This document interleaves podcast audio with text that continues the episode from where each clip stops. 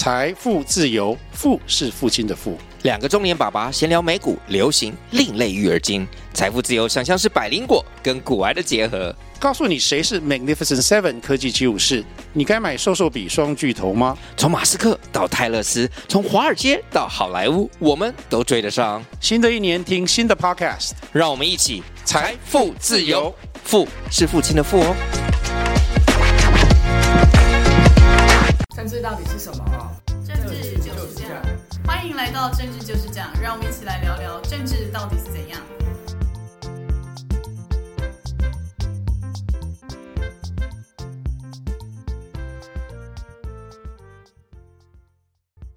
大家好，欢迎回到政治就是这样，我是雨洁，我是南天，大家好。刚中午在吃饭的时候，看到新闻快讯跳出来，台湾在今天又损失了一个硕士学位的人，就是新北市要参代表民进党参选的何博文，然后他的对手就是洪孟凯，那就是让人家觉得说，好像这两年台湾的选举主轴好像都是一直在审查彼此的论文有没有抄袭啊。像我自己是研究生，然后学校一直寄信来说，啊，你要赶快上学术伦理的课程，好像大家都很怕说，就是。好像就是，如果你自己学校的毕业生出了一些论文抄袭问题，整间学校好像都会蒙羞一样。我真的是觉得这件事真的是蛮麻烦的，而且就是变成研究生们写文章都很胆战心惊，尤其是文科类，像法律系的学生，他引用法条的话，法法条引用的越多，他的那个论文比对的比对率可能就会有点没办法通过，所以就变成是因为政治人物这样子的行为，然后害的就是一般研究生其实也变得很胆战心惊去。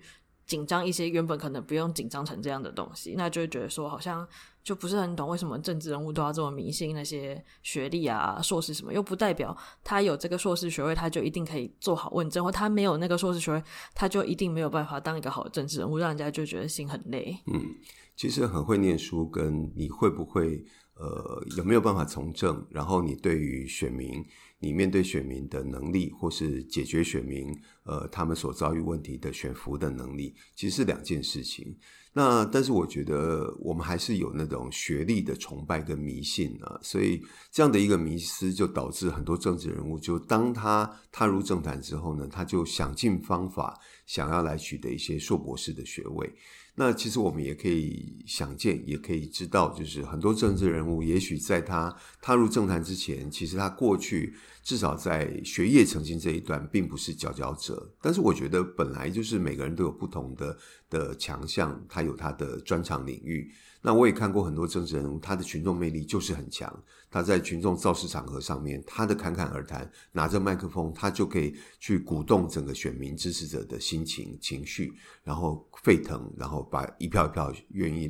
投给他。那我这是我觉得这个这个政治人物的人格特质是很重要，他的魅力是很重要的，但是跟学历不必然相关。可是就是因为在学历崇拜的迷失之下呢，很多政治人物一旦取得参政的资格之后呢，他就会想尽办法来去拿到学位。可是我们也知道，一个政治人物，他不仅是不管在议会或是在立法院，他必须要问政，他要耗掉很多时间，他要做选民服务，然后呢，他又要去去念书，尤其修硕硕博士，并没有那么容易。那这种情况之下，他怎么办呢？他可能会善用他的助理，甚至于找枪手，然后呢，甚至于可能找到的帮忙来。来写这些论文的人呢，又没有很仔细的呃注意，就是包括资料的引用啊，有没有到抄袭的程度这些问题，所以就造成这呃从去年到今年，整个从九合一的选举一直到现在的立法院跟总统大选，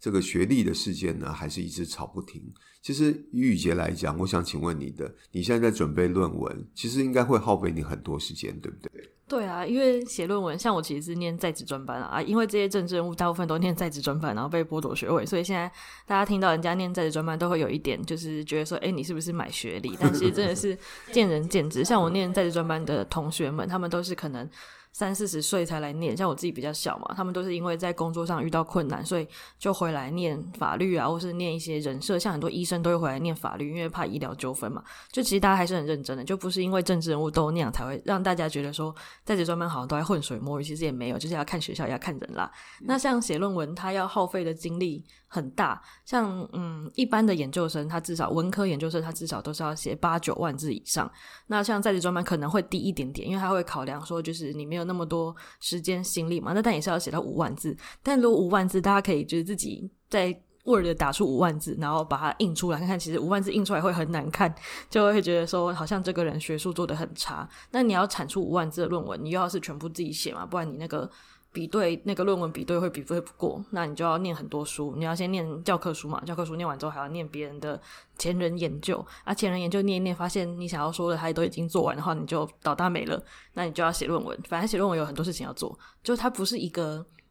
因为像很多文，尤其是文科研究生，通常都要念到。三年以上，因为你要休课，你要做研究，而且你不可能全职研究生，你一定还要可能有人去中研院打工，有人在当助教，所以他耗费时间精力，其实他就真的等同于一个上班一个一个礼拜上班四十个小时，可能要付出的心力。那以一个立法委员来说，他根本不可能有那么多时间做这些事情啊，就是。他们如果一直在把时间放在念书上面，他就没有空写那个去做选民服务，那也没有地方没有时间可以去跑选举造势什么。那其实就是在这件事情上，其实他就是一个很不合理。他并没有要求政治人物要有一定这样子的学术含量跟素养，因为这些都不是当一个政治人物必备的东西。所以大家一直在纠结这个学历这件事，真的是蛮奇怪的。没有错，其实呃，如果你是一个专职的民意代表，不管是你是议员或是立法委员。其实你的时间是会会非常非常充实，你非常忙碌的，因为你要开会，开会是你担任不管是议员或是立委的民代的一个天职，是你一定要做到的。就是好像前几天我也看到一个新闻，黄杰好像也被踢爆。说他在议会的议那个预算审查的时候，他几乎完全没有出席。所以我觉得，你既然身为一个民意代表，你议会的开会质询，尤其是预算的审查，你当然应该要参加，没有任何的理由。那在这情况之下，你还要做选服。那你一个人不可能有三头六臂，你的时间每天也跟所有人一样，就是二十四小时。所以呢，常常大家开玩笑说，很多政治人物在当政治人物之前呢，好像学业成绩平平，不是非常会念书。然后呢，等当上政治人物之后呢，变得突然很会念书了，一下子可以拿到硕士，甚至可以拿到博士。好像就是当一个政治人物，就是你突然恍然大悟，然后你的这个任督二脉就被打通了，你变得很会念书，你可以拿到硕士，拿到博士。但是我觉得这实在是很很没有意义的事情，而且其实那对选民是一种欺骗。那我觉得很所有的政治人物都应该自己要扪心自问：你这样的行为对得起自己的良心吗？再说就是与其。也刚讲的，我相信在职专班的开设，其实是为了让很多已经进入工作职场，那他觉得说，可能他的所学，或是他自己在某些专业领域当中所拥有的知识或学问还不足，就是他工作上也许有更大的这方面的需求，所以让他们去从事进一步的研究。那本来的本意是这样子，那却现在变得很多人拿来是镀金，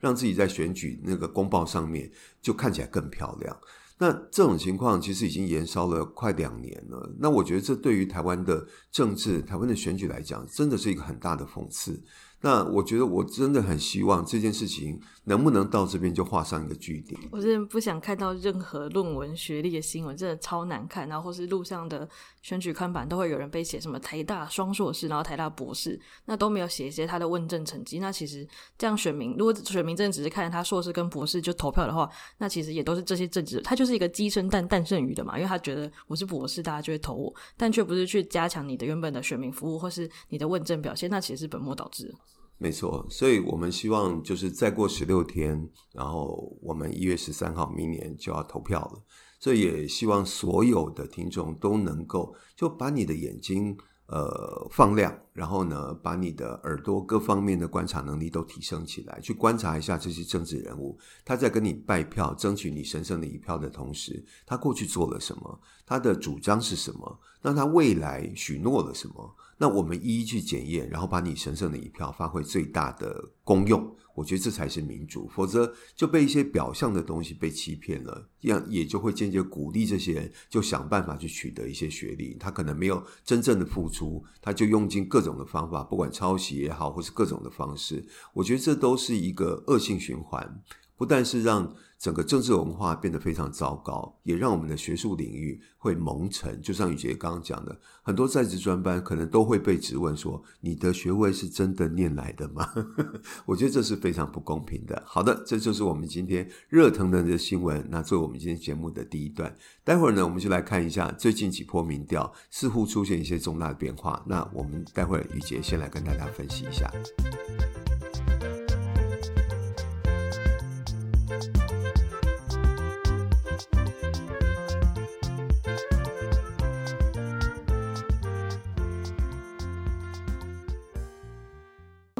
接下来我们来看一下《美丽岛电子报》这一拜出的三波民调，因为台湾选罢法有规定说，就是选举前的那个十天内就不可以再公布民调，像明年是一一三要选举嘛，所以等于一月三号之后就不能再公布任何民调。它的用意是说，就是如果你选举前一天，然后发现你支持的候选人可能大幅领先或大幅落后，那根据投票行为的理论，对，这个是就是投票行为教科书会讲解的。他就说，就是大家投票有那个倾向是希望可以投给赢的那一边，因为不希望你的投票是浪费掉嘛，不要是变成有点浪费这张选票的感觉。所以，如果你发在前一天还可以公布民调，然后发现就是你只支持的候选人的差异很大的话，那你可能就会改变你的投票意向。像二零一八年的时候，台北市长选举的时候，因为那时候公投有十张票票嘛，然后台北市就投不完，然后就有那个边开边投票，然后就有一说丁守中是因为那个边开边投，他才会因为三千票的这种超小差距落选。所以呢，总之就无论是当天不可以这样子公布民调，所以前十天也不能公布民调。所以这是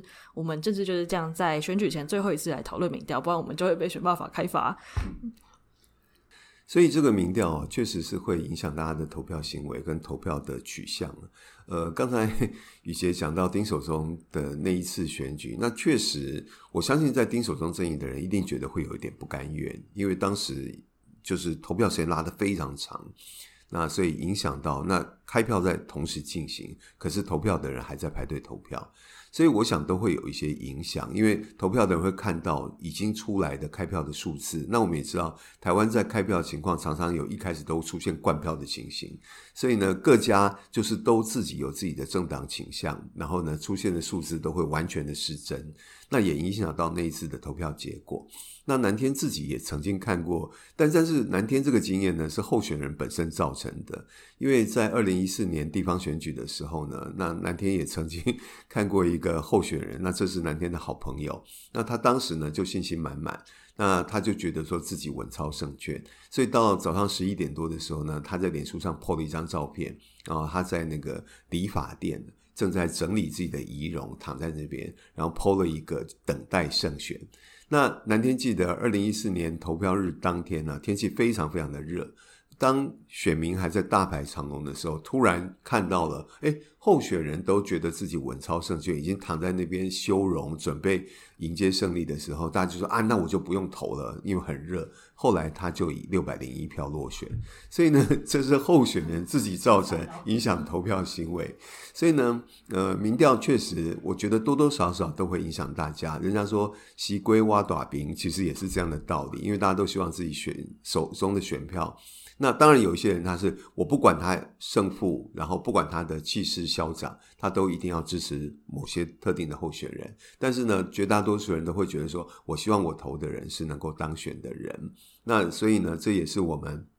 可能在今天节目当中，应该也是我们在选前最后一次来为大家分析民调。那我们就请雨杰来谈一下最近最近的民调看起来起伏突然变大了，嗯。像这礼拜公布的是第九十七、九十八、第九十九波，那所以美丽岛电子报算得非常精准，他在民调封关前就会公布他的第一百波，就是以对一个就是喜欢这种数字完整来说，看着还觉得蛮疗愈的。那像这次连续这三波嘛，因为原本之前我们大概前两个礼拜看到赖清德跟侯友宜的差距大概都在五趴以内，那换算成票数其实就是五五六十万，所以其实很少。就这礼拜突然从他们差距从四点九。然后突然就窜升到九点五，然后到今天公布的民调是九趴，那就基本上差到快要一成，就怎么会突然变有这么剧烈的变化呢？而且像赖清德今天公布的民调，他已经超过四成的支持率。然后可是但这两个礼拜的台湾的重大政治议题，其实就只有就是侯友宜的凯旋院争议，然后跟赖清德的那个公聊，那就会觉得说选举前两个礼拜，然后还在讨论这种事情，就是讲实话，就是大家投票应该是会看政见或者什么，就是候选人家里有多少房子。然后他谁当选了，跟我明年投完票之后我的生活会有什么改变，其实一点关系都没有。因为尤其是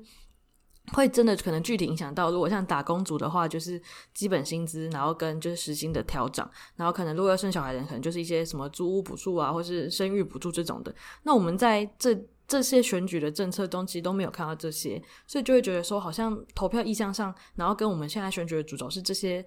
呃，候选人的私人事情真的是蛮无聊，而且像是前阵子那个关键评论网出了一个小游戏，其实每一次选举都都会有一些媒体做这种小游戏，就是他把所有候选人的证件就是都列，就同一个议题，例如居住证件，他全部列出来，但他把名字就遮掉，然后叫你投票，然后你就可能有十题嘛，就十大领域证件投完之后，他就跟我跟你说，诶，你的投票意向其实是支持谁谁谁。那其实很多像我很多朋友做完之后才发现自己投出来的意向跟自己心里想要投的候选人其实不一样。那就会让大家觉得说，好像这些证件好像放在一起，其实没有太大的差异。除了一些比较特别明显，例如像要不要恢复特征组，这个不同政党来说其实非常明显。但其实像可能居住政策啊、宠物政策、生育政策、教育政策，其实大方向上并不会差太多，因为台湾人的。呃，意识形态的立场，其实，在除了统独议题上有超巨大的争议之外，其实，在其他议题的光谱上的差异，没有大家想象中的这么剧烈跟壁垒分明，所以就会变成是这些人的政见其实真的大同小异的情况下，大家最后的选举意向会变成被这些就是私人议题，然后是一些不知道什么的议题来操纵。那其实，在选举前这样的话，如果我是一个外媒，一定会觉得台湾人超奇怪的。嗯。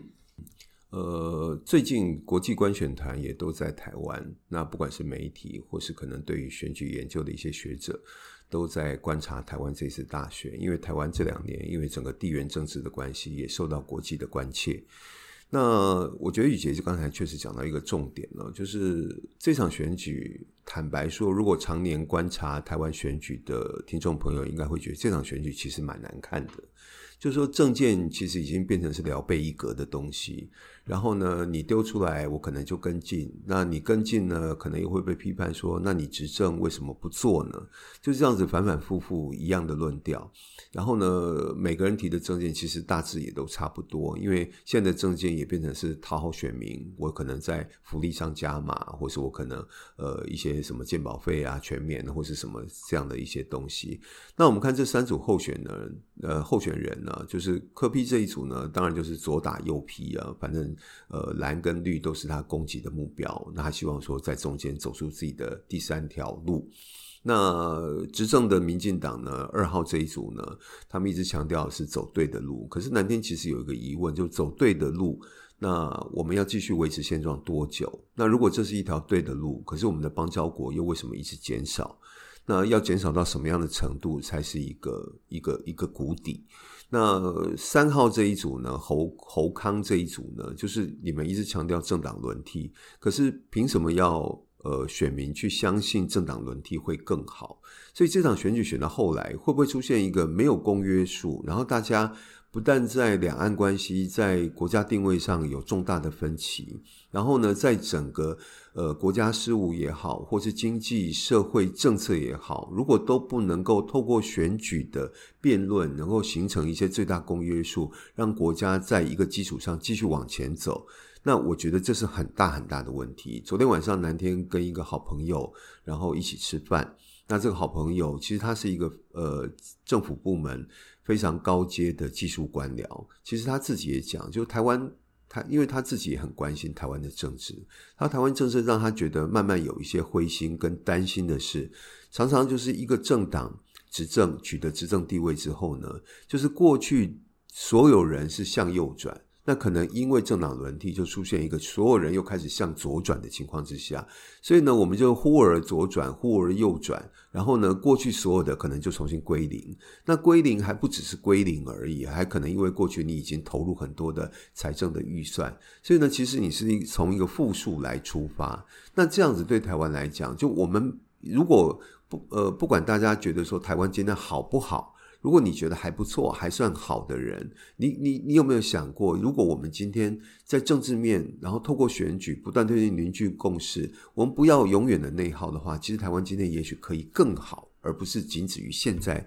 这样子一个勉强的好。那如果你认为台湾不够好的话，有没有检讨过台湾的选举是不是呃，除了在实现民主之外，那为台湾真正带来了什么样进步的力量？所以，我想《美丽岛电子报》这三波民调出现了一些重大的分歧。那我们看过去，呃，之前大概有将近十波的民调，大概那个那个震荡的狭幅都在三到五趴之间。然后到了九十七、九十八、九十九，出现了一下子一二名拉到九点五趴、九趴，跟最新的十一趴。那我相信。呃，被拉开的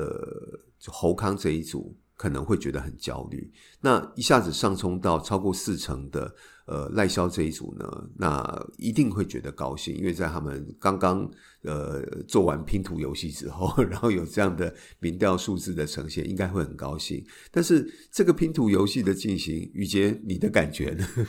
就是对拼图游戏，我那时候看到这个出来的时候，我其实有一点吓到。就是我，就是有一种我的天呐，就是做这个东西的功能完全不是要吸引中间选民啊！我如果是一个没有特别政党倾向的，我就是民党要排什么字干我什么事啊？而且就像那个大学校庆最喜欢排那个。那个校庆是那个校庆几年份，像可能一百二、一百三，就是这种大节的时候，就会动员超多学生一起来排字。我想说，这是什么大学校庆的选举方式嘛？我就觉得超怪，就到底在排字要干嘛？就是分享，像我其实很多就是民党支持者朋友或者党工朋友，他们其实都没有在分享这个活动。我其实有一点小小的意外，就觉得说怎么会觉得？因为像看这几次民调，这半年以来的所有民调，其实就很明显就是。那个差距很很小嘛，所以就是一些中间选民的那个是胜负的关键。那中间选民真的会因为你在那边排字，就突然觉得哦天啊，你超棒，是超超级不可能的。就是就像如果是我在路上看到我喜欢那个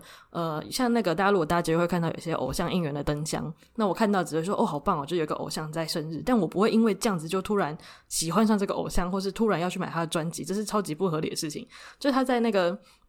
不知道，我觉得就是很很奇怪，怎么会在选举前两个礼拜出这种。出这种招，我真的是有一点惊吓。因为如果如果在半年多前的话，可能一开始赖清德确定，那也是一方面，可能是因为萧美琴太晚确定要当副总统候选人。如果他们在半年前赖清德一开始就已经就是决定要参选，那个时候就来排字，我觉得或许那个效应还蛮会比较大一点。因为这个排字的那个功能，其实主要就是会聚拢支持者嘛。然后尤其要排那个字，一次都要动员几千人。如果是地方党部或是地方议员的话，应该会觉得稍微小困扰了。所以如果再早一点。点的时候，要在那种拉抬声势的大场合来排字，可能是有用的。可是，在选前两个礼拜要排字，然后像那个今天赖清德的那个官方，呃，民进党官方赖有推播一个，就是希望大家一月三号一起在路口，就是支持赖清德之类的，就觉得。就真真的是觉得我的天呐，就怎么还会在？其实其实民会投给民进党人，会投给国民党人，他们都已经是一个非常坚定不移的族群了。就所谓的那个基本盘归队，那你在基本盘归队之后的重点，应该是去拉拢中间选民。就你在做一些巩固基本盘的事情，其实看起来除了很消耗自己支持者的内心，就像国民党现在不可能突然在那边排一个那个青天白日满地红嘛，那真的是太太奇怪，那是只有二零一八韩国瑜才会做的事情。那所以就是很奇怪，就整个竞选节奏在。选举前两个礼拜突然出现一个半年前就该做的事情，所以其实超级不合理的。没错，呃，我想这个活动，当然我相信支持者，呃，铁粉还是会很嗨呀、啊。但是呢，整个排下来，因为南天也观察了很多绿云的朋友的脸书。然后看到很多在每个地方排字活动的时候呢，然后包括赖清德本人，然后跟很多支持者动员来的支持者，然后大家排排坐在那边，然后手上头上顶着一个牌子，那个那个表情其实看了我觉得蛮好笑的。那确实啊，其实看这些活动会让大家想起之前民党，甚至于那个时候气势比较低迷的时候，曾经办过一些包括像逆转胜啊，或是牵手护台湾这样的一个大型的动员造势。是活动其实南天个人必须说，过去这个逆转胜也好，或者牵手护台湾这些活动是让大家印象深刻的，而且会凝聚出，就除了你本来的支持者之外，会凝聚出一些人对你的诉求，包括你的诉求主张对台湾的爱是会被感动的。但是这一次整个绕下来四天三夜，我不知道除了原本的支持者之外，是不是有感动更多的中间选民，我其实是有问号的。当然，我相信主歧视者一定会认为说有啊有啊，你看我们的民调因此而拉升到 九趴以上。当然，也许是对，我们可以静观其变。但是，我觉得我们今天第二段呢，就来谈一下最近的民调数字跟整个各党最后他们在剩下两周多一点时间最后的冲刺。那待会儿呢，最后一段我们就进入我们今天的观测评分。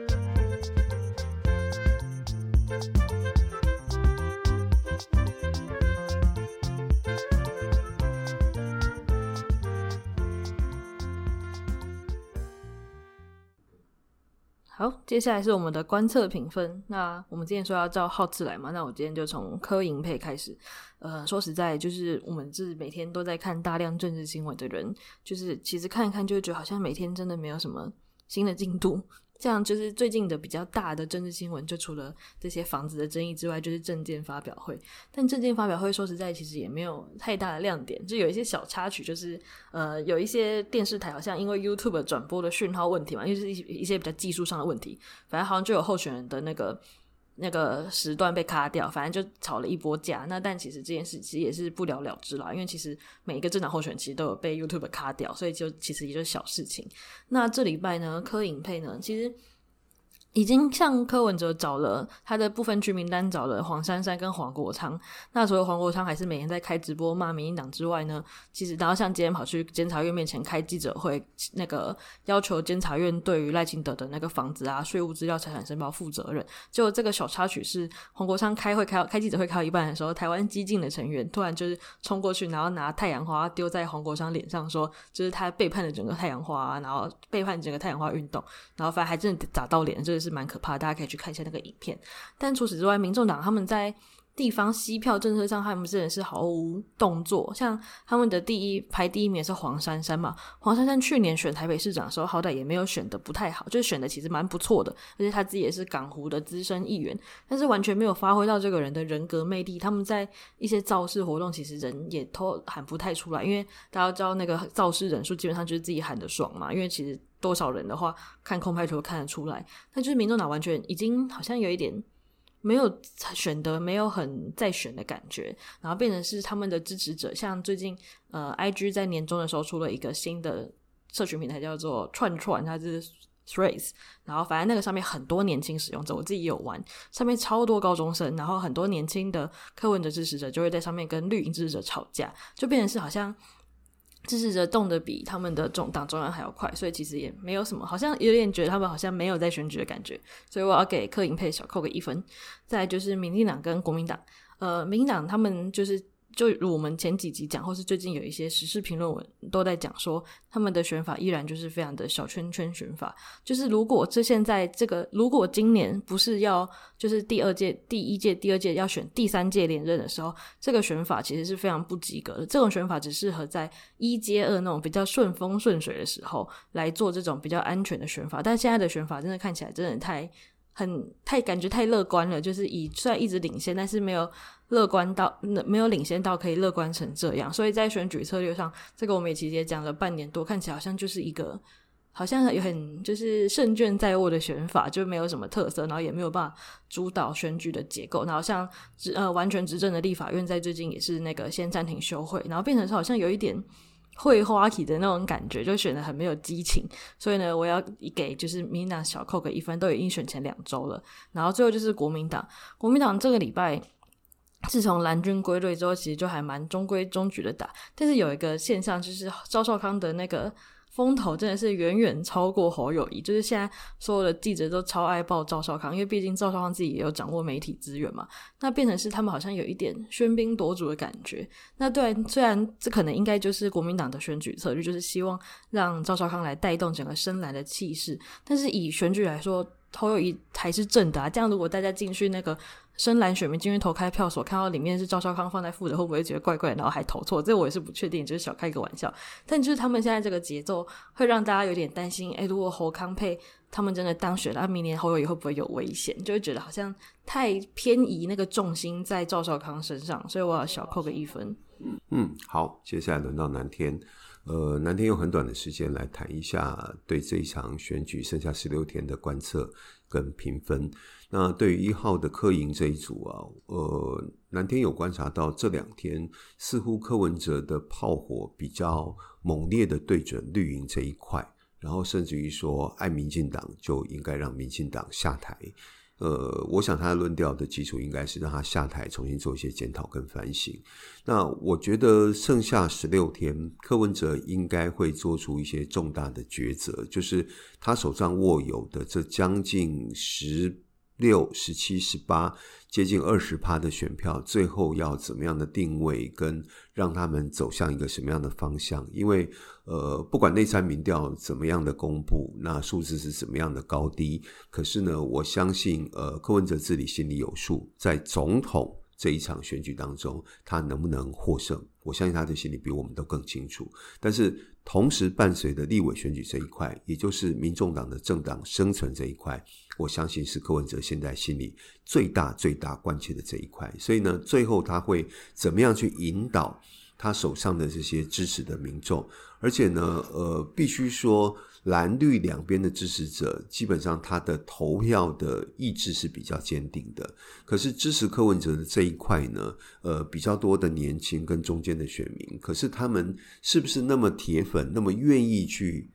化作实际行动去投下这一票，对柯文哲来讲是一个比较大的挑战。因为从过去民调上看起来，蓝绿的基本盘是比较稳固的。那柯文哲这一块是比较犹疑，而且呢，大家可能呃会去投票，可能会很容易受到不管是天后或是当天个人的一些状况去影响，而不去投票。所以我，我觉得柯文哲在做最后的决定，最后的修正。那这一锤。敲下去的时候，我觉得那就是会攸关到最后这场选举的最后的胜负。那所以在这个情况之下，那柯文哲过去在面对他这个农地。呃，农业用地这个部分呢，它当然是很快的，就是要求这些游览车就开走了，然后呢，也把那些水泥去刨除了。当然，后面还有很多人去追打这个议题，但是看起来好像比较不像是赖皮寮也好，或是凯旋院也好所引起的呃这个声量那么高。所以呢，今天南天给民众党一号这一组候选人呢，不加也不减。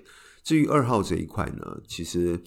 不管怎么样，也许他整个造势活动或整个选举的主轴政策，呃，从刚才宇杰所讲的，那南天个人也认同，就是觉得不像是一个我们号称为泱泱大党，现在是执政党，然后一再强调选对的人走对的路，然后呢，你应该玩出来的选举太阳。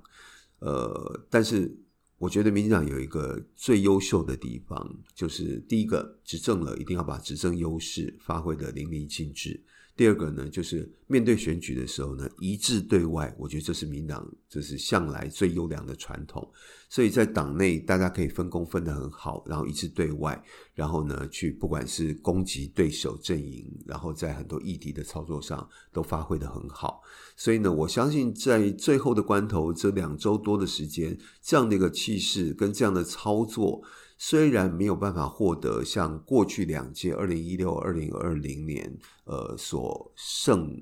出的这么大的票数差距，但是也许是可以能够微幅领先抵达终点的。所以今天南天给二号这组候选人加一分。那国民党面呃目前面临最大的问题就是侯康这一组候选人，那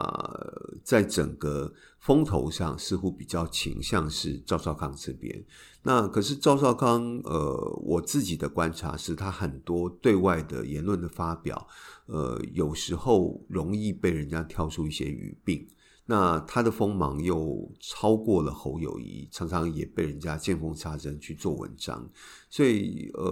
我我我其实奉劝三号的这一组侯康配呢，国民党的候选人其实应该要思考，就是你还是要回到选举的主轴上来讲。你之所以诉求政党轮替，你之所以希望去让这五六成希望政党轮替的人愿意支持你，你应该要把民进党过去将近八年来执政出现的问题，以及继续执政对国家未来可能造成的负面影响，你要很有条理、很具体的说出来。但是看起来现在他们已经自陷于凯旋院这个问题上面。然后呢，在攻击赖皮赖皮寮这个事件上呢，也显得有点苍白而无力。所以呢，我我我觉得这是呃，在民调数字上会呈现三号这一组的差距被拉开很大的问题。所以南天今天也要给三号这边扣一分。那我想最后剩下十六天，当然胜负。呃，目前还没有绝对的拉开，各组都还有机会，但就看最后大家这一段时间来怎么操作。好，那这就是我们今天